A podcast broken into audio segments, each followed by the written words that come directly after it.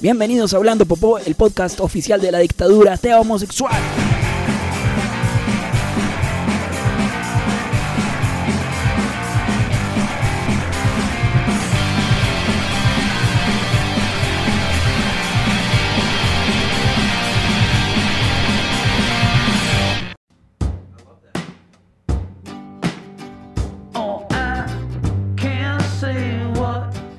Hola a todos, yo soy Juan y este ya es el episodio número 29 de Hablando Popó.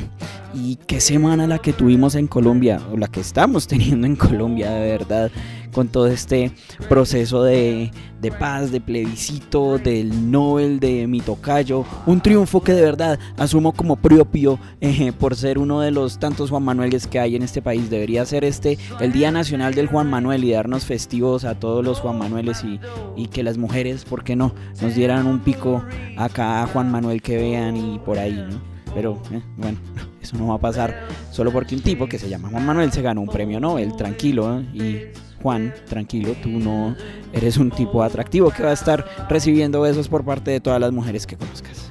En fin, no quiero entrar en discusiones políticas, eh, sino que quiero hablar de varias cosas que he podido ver eh, desde la última vez que hablamos o hablé conmigo mismo, porque no sé, como nadie me escucha, como nadie me responde, como nadie me da likes, como nadie me comenta, entonces pienso que sigo hablando solo, pero igual lo sigo haciendo. Entonces, desde la última vez que hablé conmigo mismo y que probablemente alguna o persona eh, me escuchó, eh, he visto muchas películas y quiero comenzar con el libro de la selva, que no la había podido ver y ahora que mm, ya se encuentra en buena calidad en, las en los oscuros rincones de la internet, pues tuve la oportunidad de verla y de la verdad me sorprendió.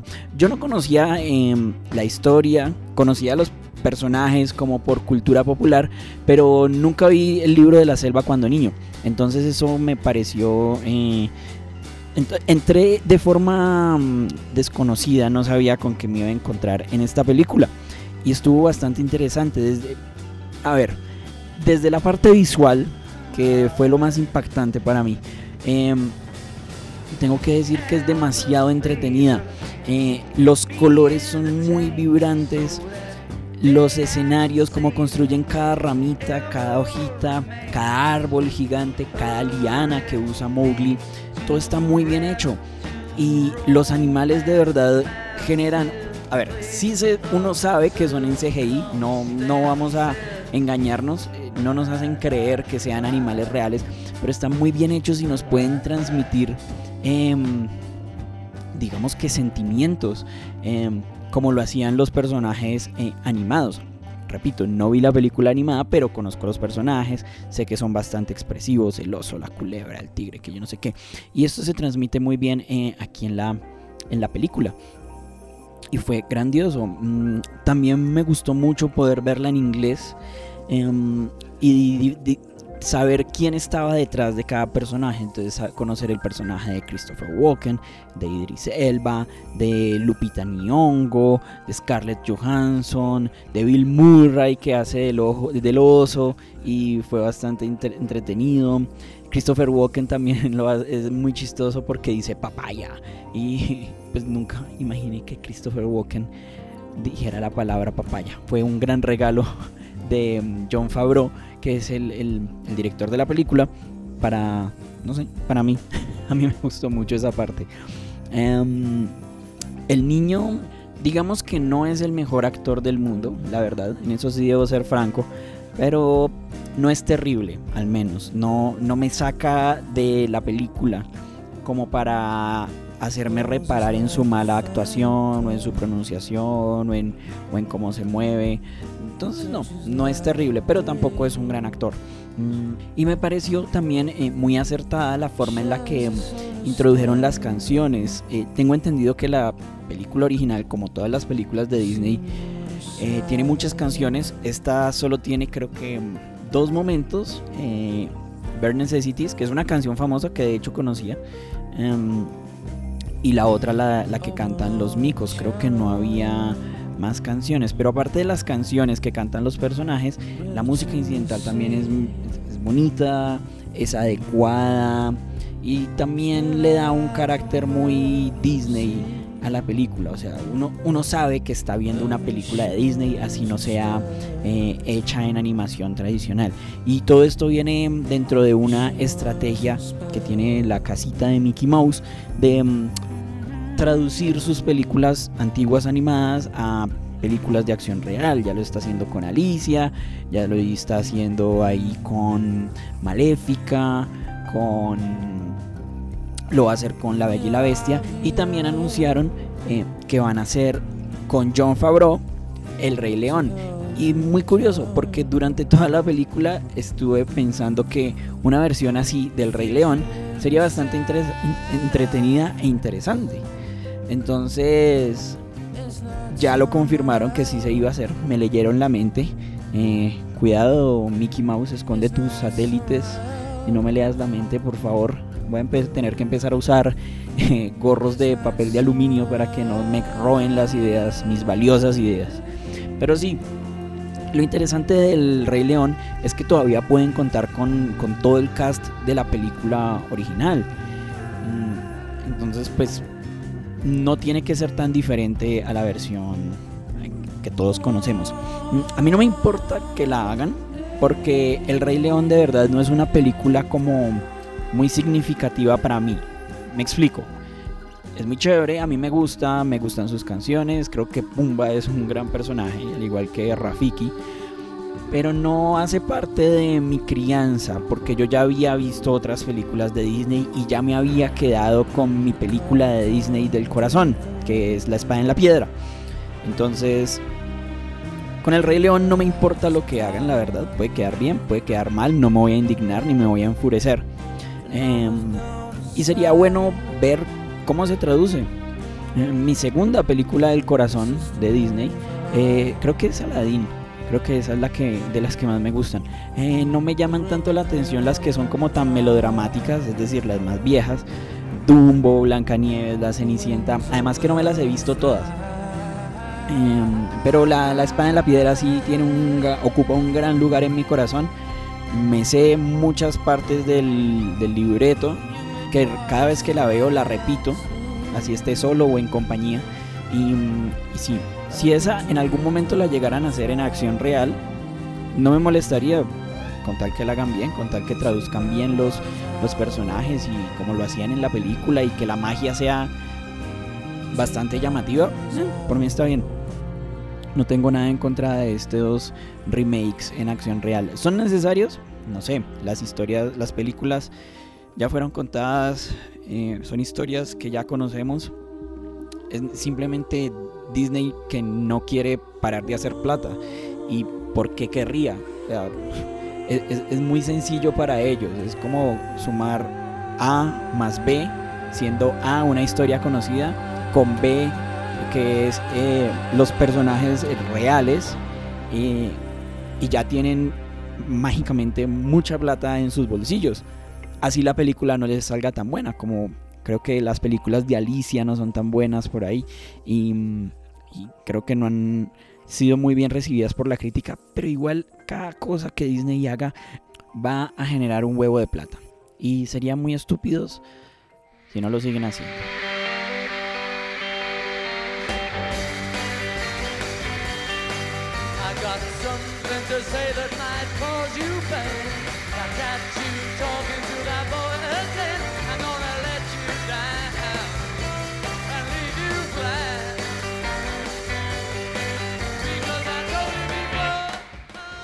Esta es una de las canciones favoritas de mi banda favorita de la vida, se llama You Can't Do That y es de los Beatles y es la versión de un álbum que acaban de reeditar que es em, un compilado, creo, creo que es un compilado de algunos conciertos que hicieron los Beatles en Estados Unidos, en el Shea Stadium.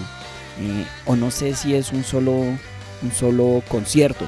La verdad mi, mi, mi está un poco oxidada porque hace mucho tiempo yo era un gran fan de los Beatles, ahora ya los he dejado un poquito atrás, pero igual siguen, siguen siendo mi banda favorita, creo que son la mejor banda del universo y todo la, toda la música después de ellos ha tenido alguna influencia o se le puede rastrear una influencia de los Beatles, así como dicen que eh, como un cuarto de la población eh, es descendiente de Gengis Khan o algo así, un cuarto, un octavo, eh, alguien me corregirá.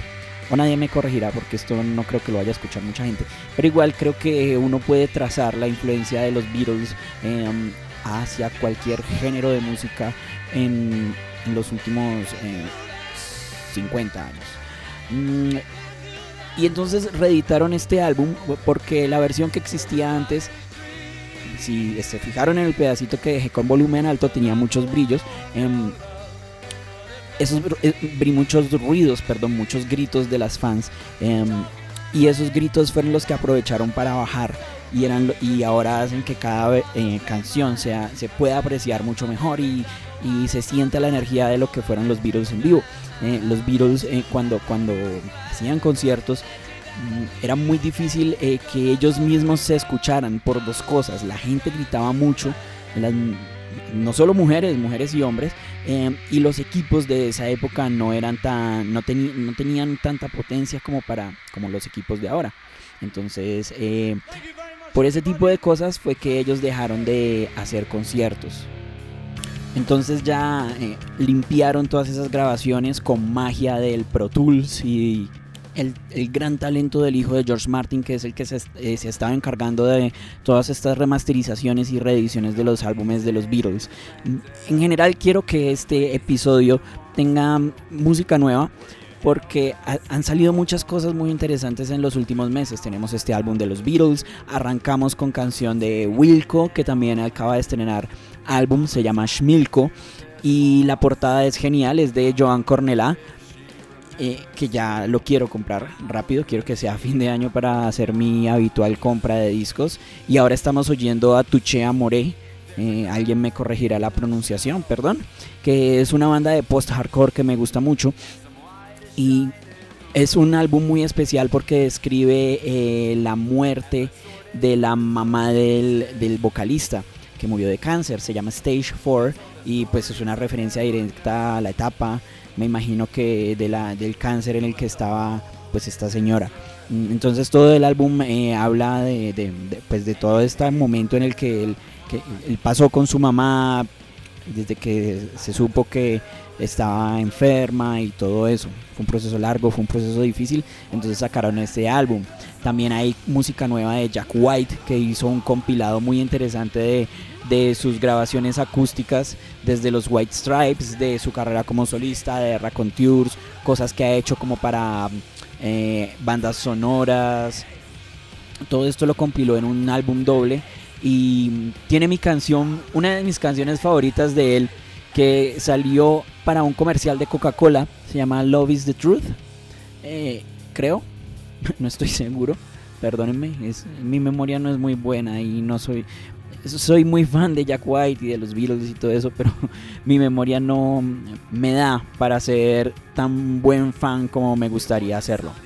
Y está esa canción que eh, nunca se había editado en ningún álbum. Y ahora sí la tenemos. Es una versión distinta. La de este álbum es, es más acústica. La, mezcla de la, de la, canción de Coca-Cola, del comercial de Coca-Cola tenía trompetas y, era un sonido más lleno. Esta es una versión un poco más íntima, pero igual está bien chévere y Jack se ha encargado como de, de hacer algunas presentaciones en televisión de estas canciones. Eh, ahí estuvo en Jules Holland, estuvo en, en con Jimmy Fallon. Eh, solo él con su guitarra y ha sido muy chévere verlo eh, en estas eh, versiones más íntimas y desnudas de sus canciones. Escuchamos también Radiohead que hace ya tiempito lanzó el A Moon Shaped Pool, la piscina con forma de luna y estuvimos escuchando The Numbers después de la canción de Wilco que mm, también es un álbum muy muy muy bonito, muy muy buena producción, muy cuidadosito y, tiene unos videos muy, muy chéveres que están haciendo con Paul Thomas Anderson. Entonces esto tiene que ver un poquito con el tema audiovisual también. Mm, tienen dos videoclips, de Burn the Witch y Daydreaming, que son muy bonitos. y mm, también están sacando unas versiones desde como un jardín, parece que son solo Johnny Greenwood, Tom York y una caja de ritmos.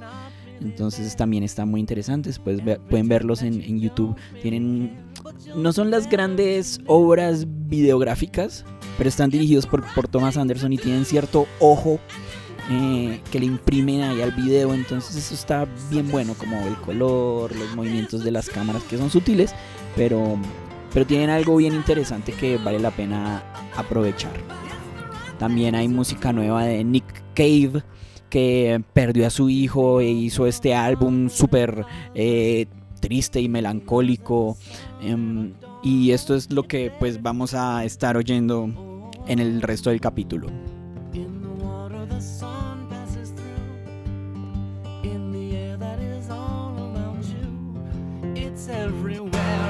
just have to care.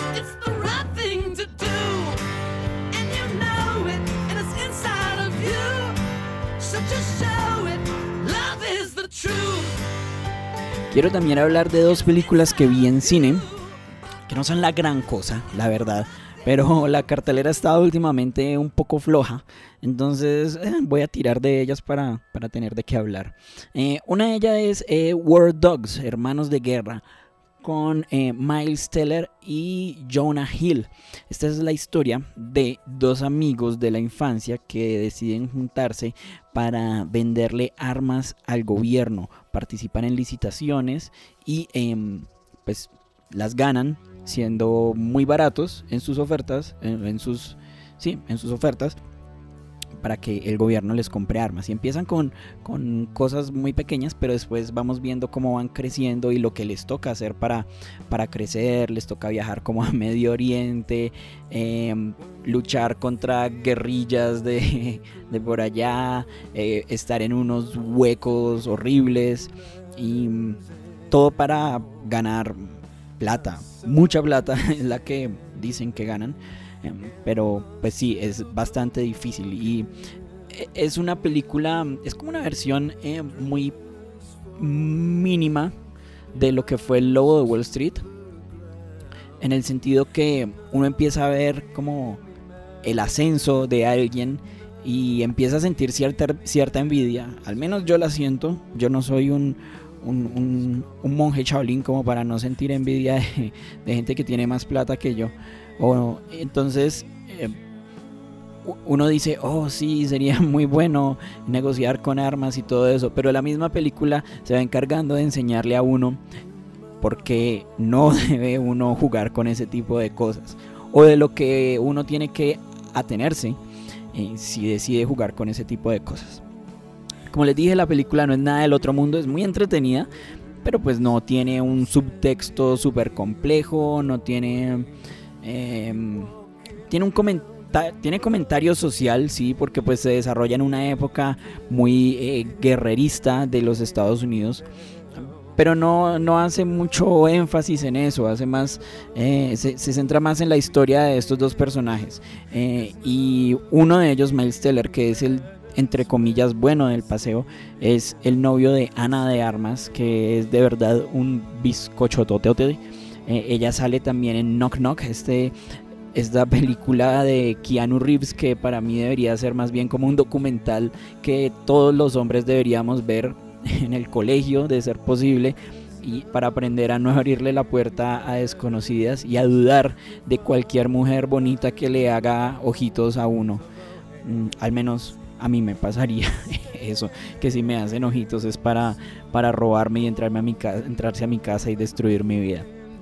Ella sale también eh, y aquí es demasiado bonita. Es, eh, su belleza me distrae, la verdad. Y no es algo morboso, es demasiado bonita para el entorno en el que está la película. Porque Miles Teller es un tipo con cara de come mierda que uno podría conocer más o menos. Y Jonah Hill es un gordo feo, desagradable, que se ve más desagradable porque engordó más para este papel. él siempre fluctúa en su peso pero es lo más gordo que yo lo he visto. Y lo he visto, creo que yo he visto todas sus películas.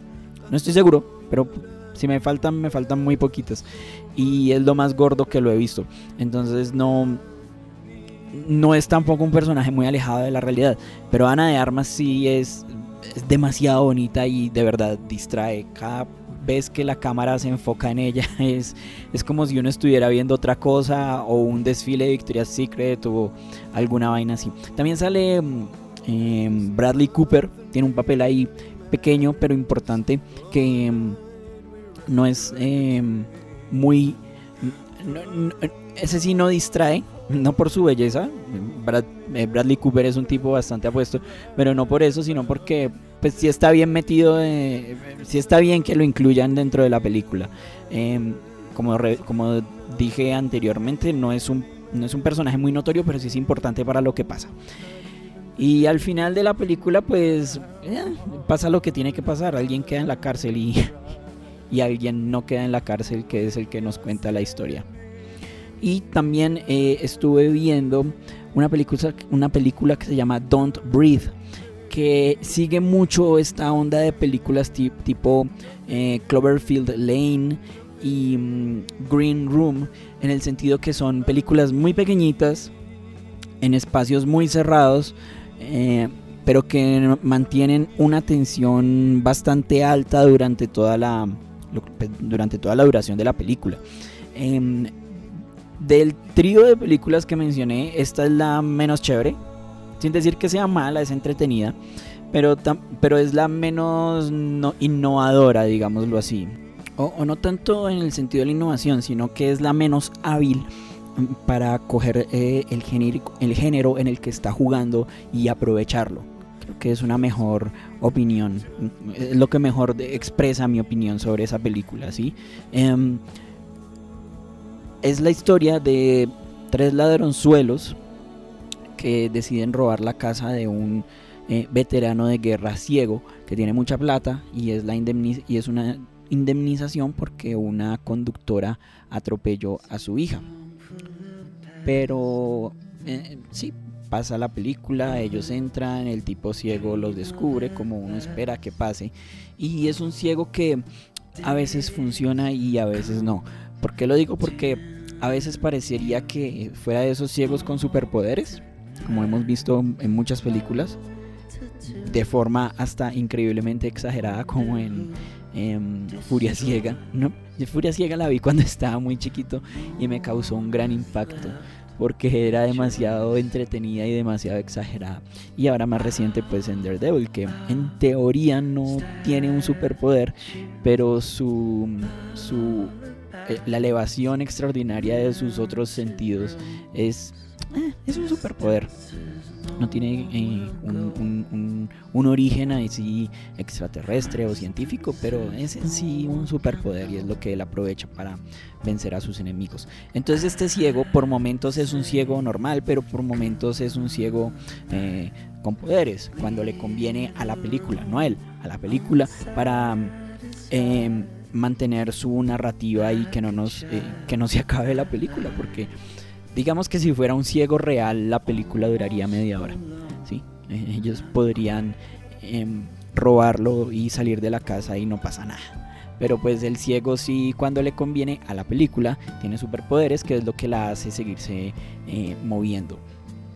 Esta película ya no está en cines creo la vi ya hace más de un mes. Entonces voy a contar qué pasa casi al final, y es que el tipo ciego ha secuestrado a la mujer que eh, mató a su hija, que la atropelló y la inseminó artificialmente. Entonces en el proceso de los ladrones, cuando iban a escaparse de la casa, la encuentran, pero el viejo la mata. Eh, y entonces el viejo captura a una de las ladronas, a la ladrona, para que cumpla el mismo papel de la mujer que tenía secuestrada, es decir, la iba otra vez a inseminar para él reemplazar a su hija. Es bastante retorcido, uno la ve y dice ¿qué? Además que la, la insemina con una de estas con estas cosas que parecen un gotero gigante, que es como con lo que rellenan los pavos. Entonces es bastante bastante creepy.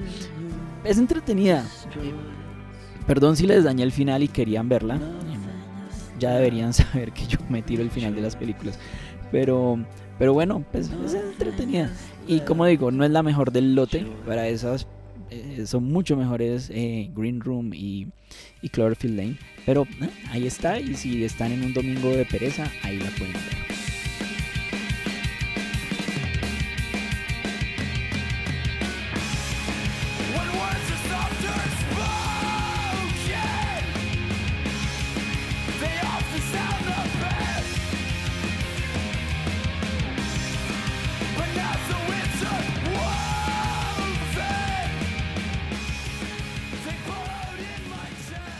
Bueno, este, esto ha sido todo por hoy.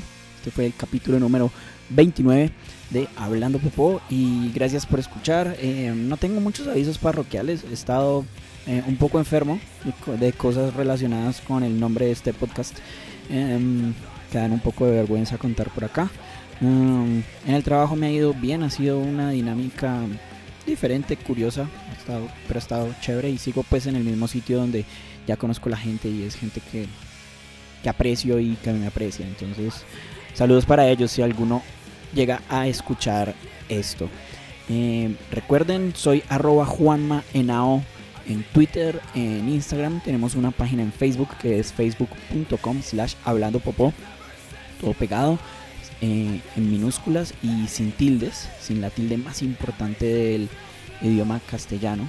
Y bueno, hasta la próxima. Que pasen muy buen fin de semana y sigan pegados a esta novela de país eh, que tenemos. Chao.